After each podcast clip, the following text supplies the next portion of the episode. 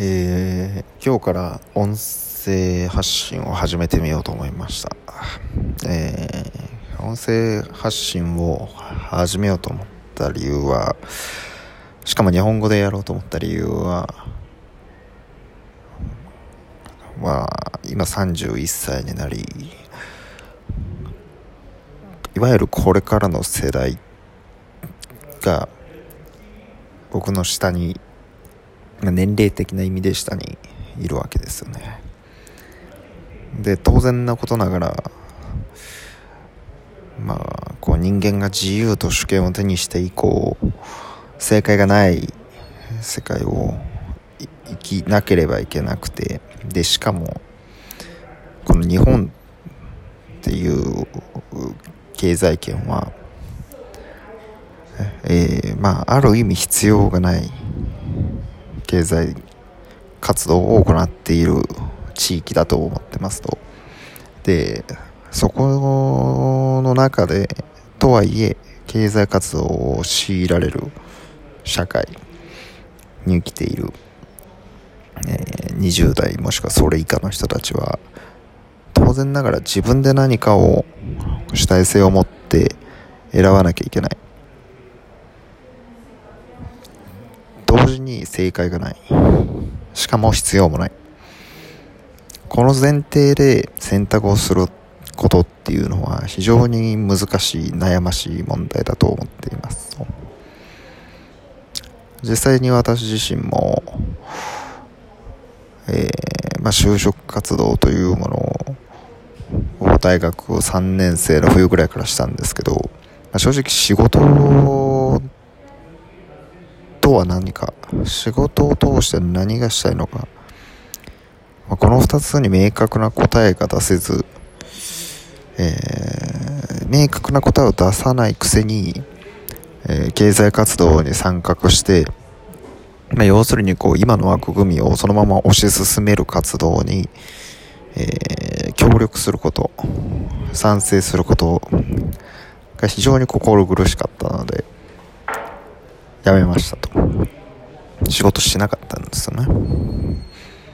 でだ。まあなんでそんなに考えたかっていうと要は今の社会の枠組みで課題っていくらでもあるじゃないですか。あの世界を見た時に。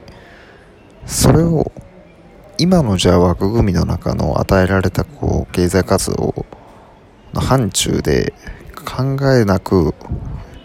邁進していくとその課題を拍車をかけることにもなりかねないと思ったんですよね。それは避けたいなと、まあ、要はその仕事って僕の中では誰かに影響を与えてまあその対価として、えー、お金をもらう活動だと思ってるんですけどその影響が、良い影響悪い影響と二元論的に片付けることはできないにせよまあ、いずれにせよ程度はあれ、えー、悪い影響というものもあり得ると。そうなった場合に、自分が一生懸命仕事をして、成果を上げて、会社から褒められてお金をたくさんもらった結その過程で、えー、悪い影響を及ぼしちゃってるかもしれない。しかもそれに気づくことができない状況というのは非常に怖いし、そんな仕事だったら、僕はあのー、やりたくないなと、思うようになったんですね。まあこれ思うようになったのもよ、やっぱり大学生の時に思想文化学科という、まあ東大の中でもかなりこう、えー、マイナーな学科があるんですけど、まあそこで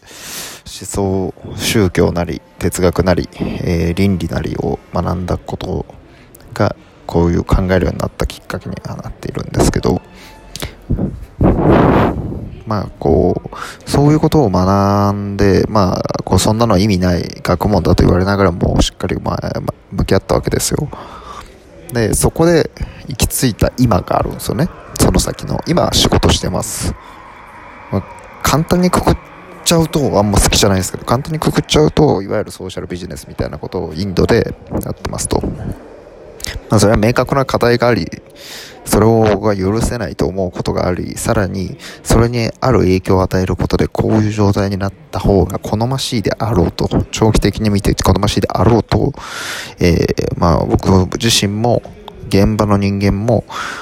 それを同意した上でやれる活動、それをまあ、幸運にも見つけることができたので、それをやっていますと。で、じゃあ次の世代に何を発信して何を期待するか。まあ、つまり発信をするというのは影響を及ぼすことであって、で、影響を及ぼすということは期待があるわけですよね。その人が発信を聞いて、えー、行動をする。その行動に何かしらの影響を及ぼしたいと思っているわけですよ。で、そこに対しての期待もある。じゃあそれが何なのかというと、まず一つは、幸せであれっていうことなんですよね。あの、一体何言ってるんだっていう感じはあるかもしれないですけど、僕の中での幸せの、こう、幸せの定義ではないんですけど、幸せな状態である最大の秘訣は、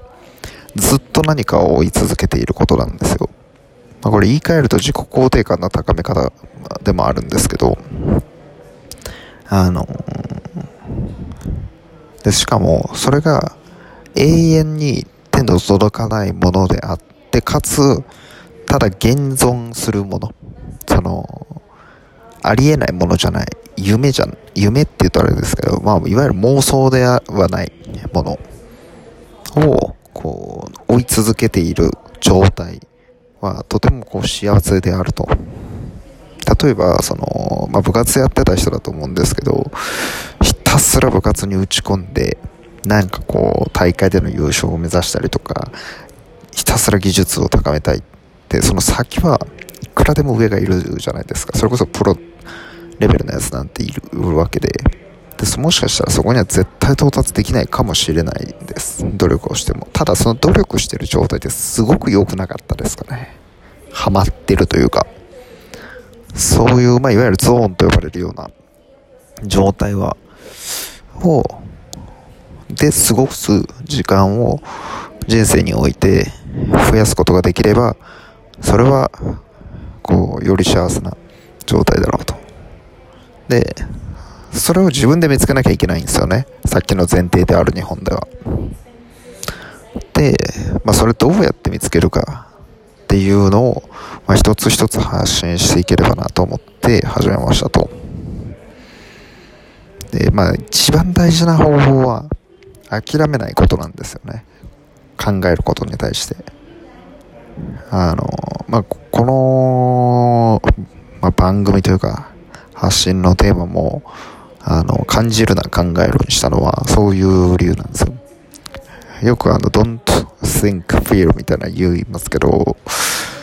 いや、しっかり考えて努力した結果、最後は勘で決める。これはわかりますけど、何も考えもせずに、勘だけで決めようとすると、基本的にはそれまでの刷り込まれてきた価値観の中で判断することになってしまうんですよね。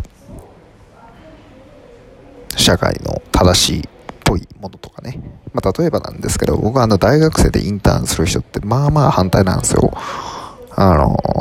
インターンで学べることなんて、正直言いますけど、会社入ったら3ヶ月以内で全部学べることなんで、あの、まあ、ほとんどがですね、あの、その時間と、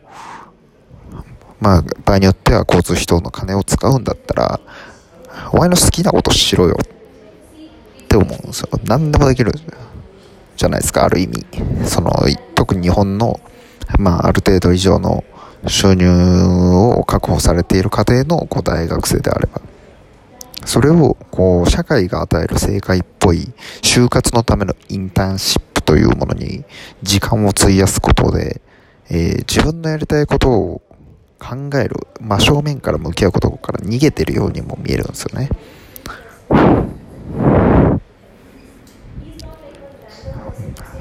そこまで考えた上で、めちゃくちゃやりたい仕事があるなら、あの、ノーとはもちろん言わないし、当然その早いうちからインターンをすることでのメリットも当然、あの、理解してます。ただそれ以上に、自分と向き合うことをせずに、考えることもせずに、いや、みんなしてるから、就活に有利だから、就活に有利って何ですかね？就活って勝ち負け決める場じゃないですからね。有利不利なんてないですよ。それは枠は決まってます。でも、じゃあ例えば、まあ、人気のこうコンサルとか、あの、五大商社とか、銀行、まあ、メガバンに入れなければ負けるんですかね。それって今、他の会社で働いてる社会人、まあ、大人に対してめちゃくちゃ失礼な考え方ですからね。その人たちがいて、今の